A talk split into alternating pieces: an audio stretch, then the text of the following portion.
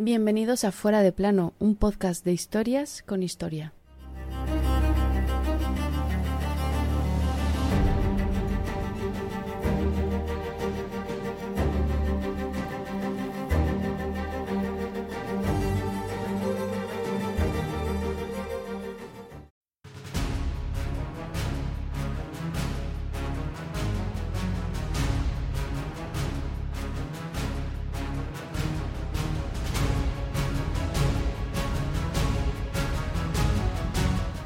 Una sola nave y 18 tripulantes llegaban aquel 6 de septiembre de 1522 al puerto de Sanlúcar de Barrameda. Tres años antes habían salido cinco barcos y 250 marineros. Durante esos tres largos años, el hambre, la fatiga y muchas muertes, incluida la del jefe e ideólogo de esta expedición, Fernando de Magallanes. Él empezó la gesta, otro la acabó en su lugar, Juan Sebastián Elcano. Con él a la cabeza, aquel 6 de septiembre de 1522 se completaba la primera vuelta al mundo sin quererlo.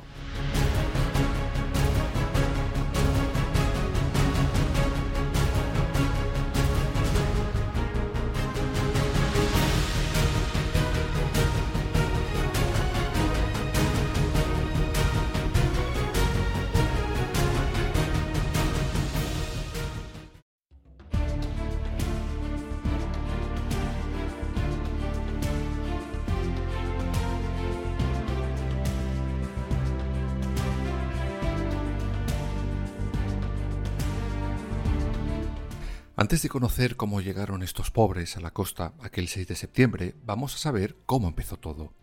En el origen está claro, está el hervidero que tenía España por descubrir nuevas rutas de comercio. Bueno, España y Portugal. Recordemos lo que os conté en su capítulo propio esa temporada del Tratado de Tordesillas, en el que ambos reinos se dividían el pastel. Pues bien, había un hombre que ya había realizado varias expediciones comerciales.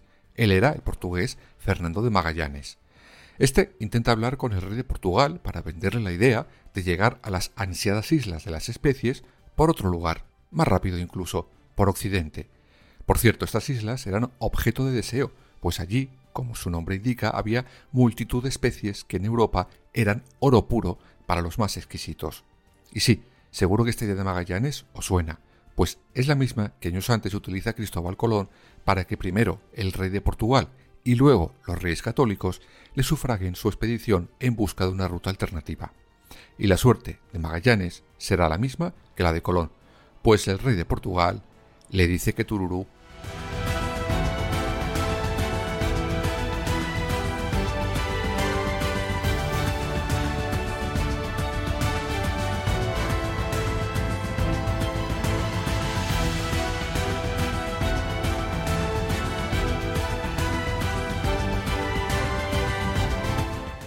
Y es que Manuel I de Portugal no estaba demasiado interesado en la oferta de Magallanes por dos motivos. El primero era obvio. Portugal ya tenía propia ruta a las islas de las especies gracias al Tratado de Tordesillas. ¿Qué le importaba una nueva, aunque fuera más corta? No se iba a gastar los dineros en eso. Además, sus expertos le dicen que los cálculos de Magallanes sobre la Tierra tienen inexactitudes, así que a saber dónde acabaría la expedición. Recordemos que esto le pasó a Colón, él creyó que había llegado a las Indias porque ambos pensaron que la Tierra era más pequeña de lo que realmente es. Pues nada, Magallanes, con su no debajo del brazo, pone rumbo a España.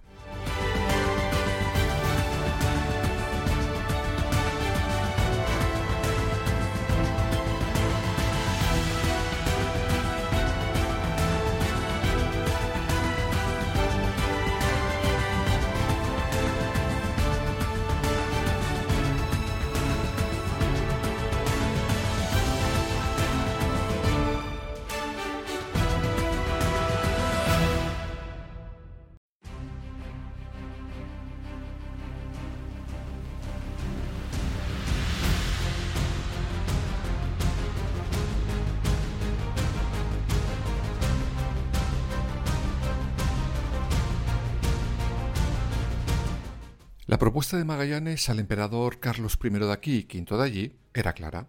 Conocía un paso por el que atravesaba las Américas para llegar a las islas de las especies. Todo a través de lo que llamaban un mar del sur, que otro aventurero, llamado Vasco Núñez de Balboa, había descubierto tiempo atrás. Además, Magallanes le puso al emperador español un caramelito en la boca. Le dijo que demostraría que las ansiadas Islas Molucas estaban del lado español. Recordad que ya hablamos de ellas en el capítulo del Tratado de Tordesillas y os contamos que estas islas les costará una fortuna a Portugal para comprárselas a España, sin saber que de hecho, por ese tratado, ya eran suyas, pues estaban en su lado del mundo.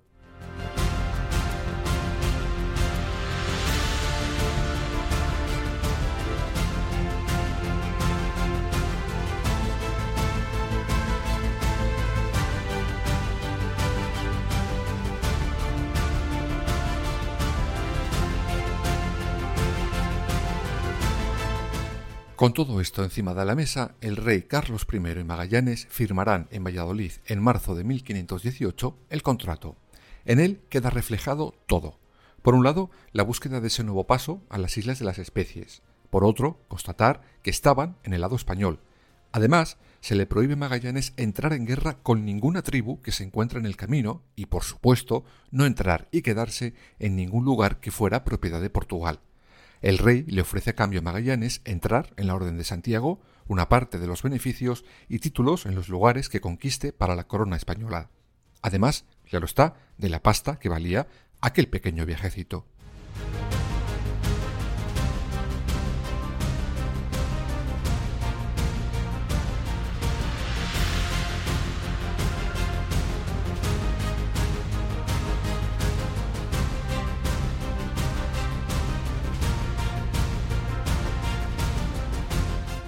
Esta expedición costó a las arcas de Castilla la pequeña cifra de 8 millones de maravedíes, lo que sería hoy en día un millón y medio de euros.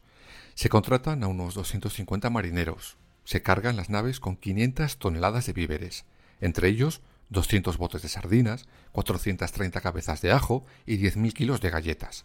Además de varias vacas vivas para que pudieran mojar las galletas, digo yo. Con las cinco naves llenas de marineros y de víveres para dos años, el 20 de septiembre de 1519, las naves zarpan a mar abierto desde Sanlúcar de Barrameda.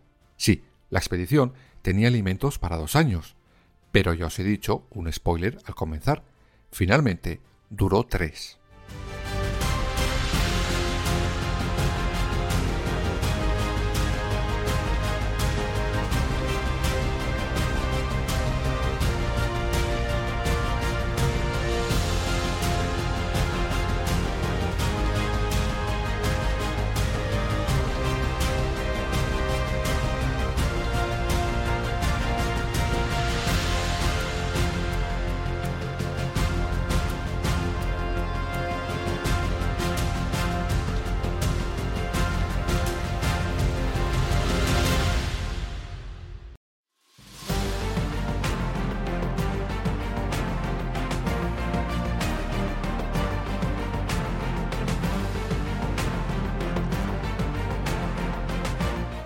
En este punto haremos un resumen de la travesía de Magallanes, pues merece ser contada con pelos y señales en un capítulo propio de fuera de plano. Además, hoy lo que nos trae aquí es el final de la misma. En resumen, la expedición empezó mal. Primero, por los roces de Magallanes con el invitado a bordo que le había impuesto el rey. Después, porque cuando llegan por fin a la actual bahía de Río de Janeiro en diciembre de ese mismo 1519, Magallanes se ve perdido, no es capaz de encontrar el paso que había soñado Además, el invierno era durísimo. Los marineros tenían que dormir en cubierta casi casi congelados. Los víveres empiezan a ser racionados, pues Magallanes se da cuenta que sus cálculos en tiempo habían sido demasiado optimistas y si no racionaban la comida ya, se les acabaría antes de tiempo. Todo esto origina varios motines, incluso uno de los barcos se revela al completo y dará la vuelta para regresar a España. Pero por suerte para Magallanes, después de la tormenta, siempre sale el sol.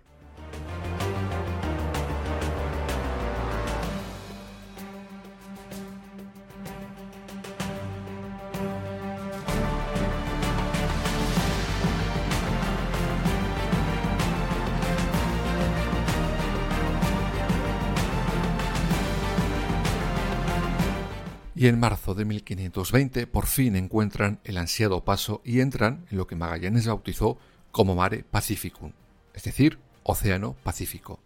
Magallanes estaba feliz de la vida. Creía que lo peor había pasado y que el mar que tenía delante de él le llevaría en breve, casi casi como en un crucero de placer, a las islas de las especies. Qué equivocado que estaba.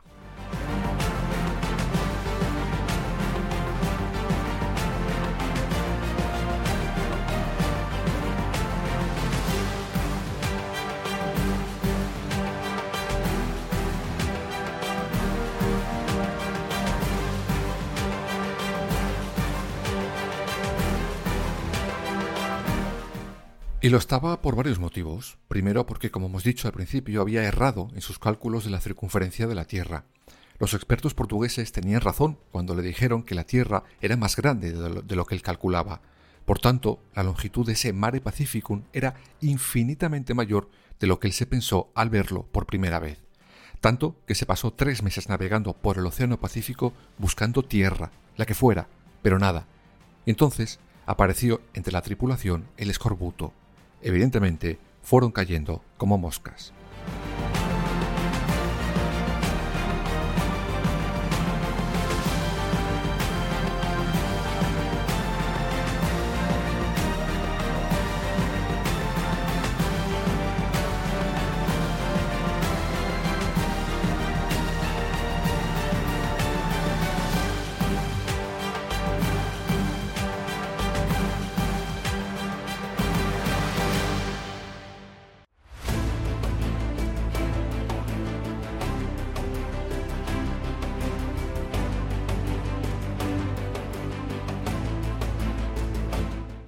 Esto es lo que decía uno de los marineros.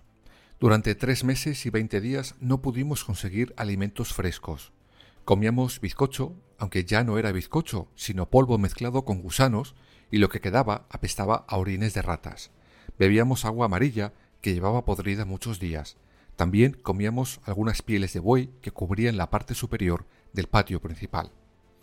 Magallanes, al comprobar la dimensión del Océano Pacífico y ver que no llegaba a las islas de las especies, comprenderá que las Islas Molucas no están, ni de broma, en el lado español. Por tanto, hmm, fallo grave ante el rey Carlos I. En ese momento toma una decisión, que a la larga le llevará a su final.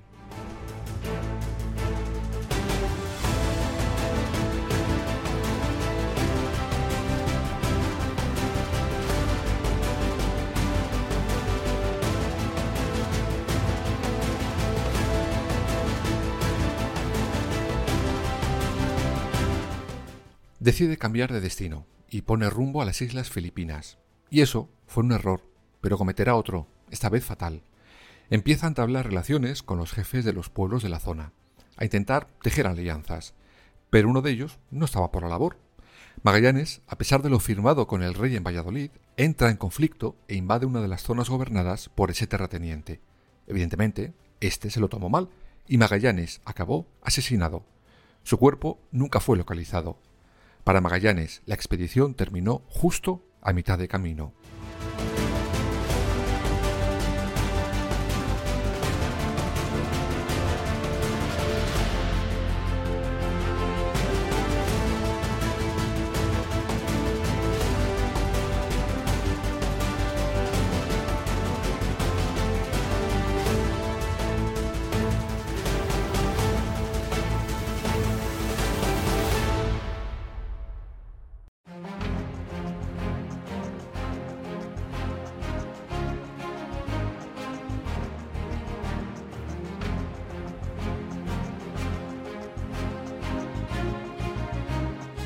Con el jefe de la expedición muerto, estos deciden continuar. No les queda otra tampoco. La jefatura se va pasando de una persona a otra, hasta que llega a ella un hombre, Juan Sebastián Elcano. Este decide retomar la idea original, pues habían salido de España para buscar la ruta a las Islas Molucas, y allí que se fueron de nuevo. Y por fin, el 8 de noviembre de 1521, la nave Victoria y la nave Trinidad llegan por fin a las Islas Molucas.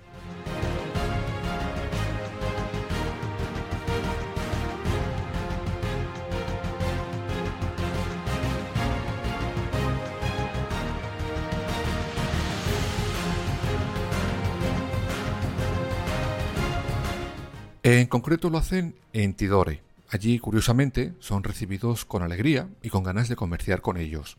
Enseguida empiezan a cargar las dos naves de clavo, canela y de todo lo que podían conseguir. Pero había que darse prisa, porque los portugueses les podían pillar con las manos en las especias.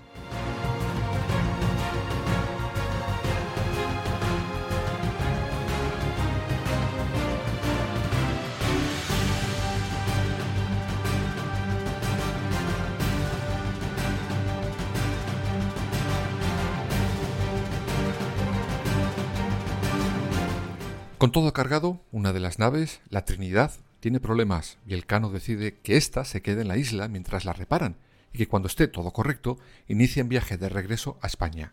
Él partiría con la nave Victoria. Y dicho y hecho. Y en ese momento el Cano tomó una decisión que pudo haberle costado caro, pero que fue fundamental para salir con vida, cruzar por territorio portugués.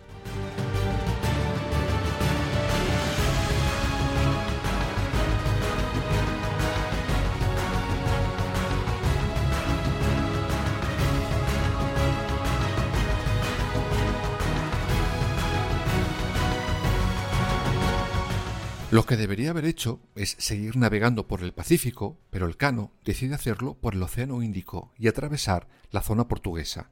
Y esto recordemos que era otro de los puntos que el rey dejó claro que estaba totalmente prohibido cuando firmó con Magallanes. Pero el Cano tuvo que elegir entre saltarse la orden de su rey o salvar la vida de su tripulación, y optó por lo segundo.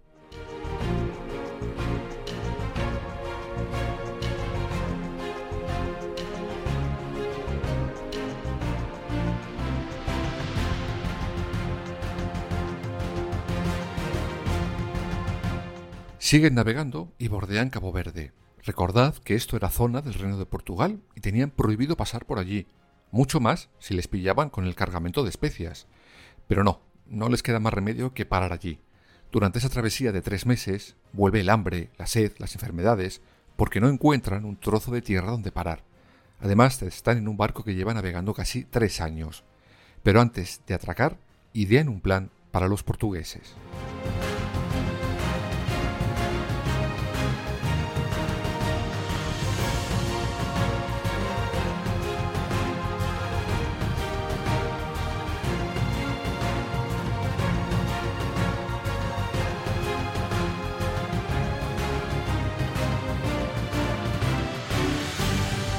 Les dirán que son un barco perdido procedente de las Américas, y los portugueses, en un principio, se lo tragan. Pero como no eran tan tontos, enseguida les pillan la mentira e intentan apresar a toda la nave Victoria y a su diezmada tripulación. Finalmente, 13 son capturados y solo 18 consiguen salir huyendo con la nave.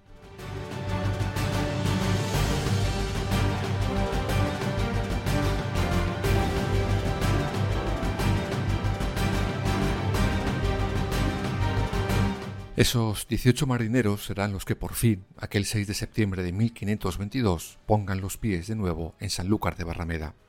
El propio emperador, Carlos I de aquí y V de allí, recibió a alguno de los supervivientes, incluido, claro está, a Elcano. A este le promete un escudo de armas propio y una suculenta renta anual. Pero una cosita, ¿qué pasó con la segunda nave, con la Trinidad?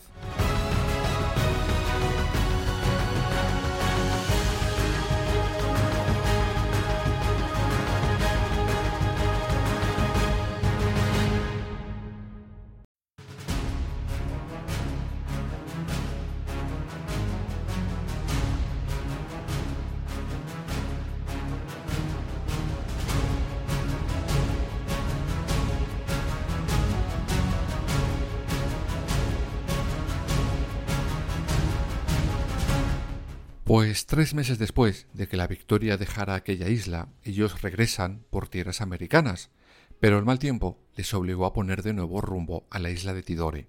Pero nunca llegaron. Los portugueses les interceptan, requisan la carga y hunden la nave Trinidad.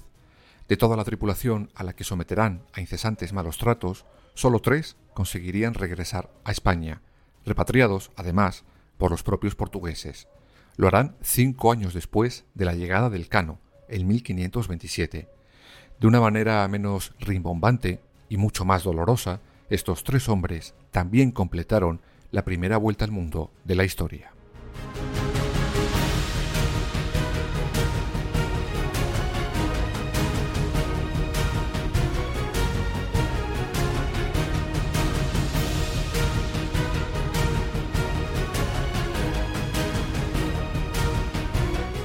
Elcano, después de esta gesta, decidió tres años después volver con una nueva expedición, pero meses después será él quien en medio del mar pierda la vida el 6 de agosto de 1526. Algunos dicen que de escorbuto, otros por un gran pescado en mal estado. Su cuerpo descansa en el fondo del mar. Por cierto, después de haber completado la primera vuelta al mundo, para el emperador Carlos I de aquí y V de allí, este jamás pagó ni un solo maravedí a Juan Sebastián Elcano. Ampliar su imperio a Carlitos el emperador le salió gratis.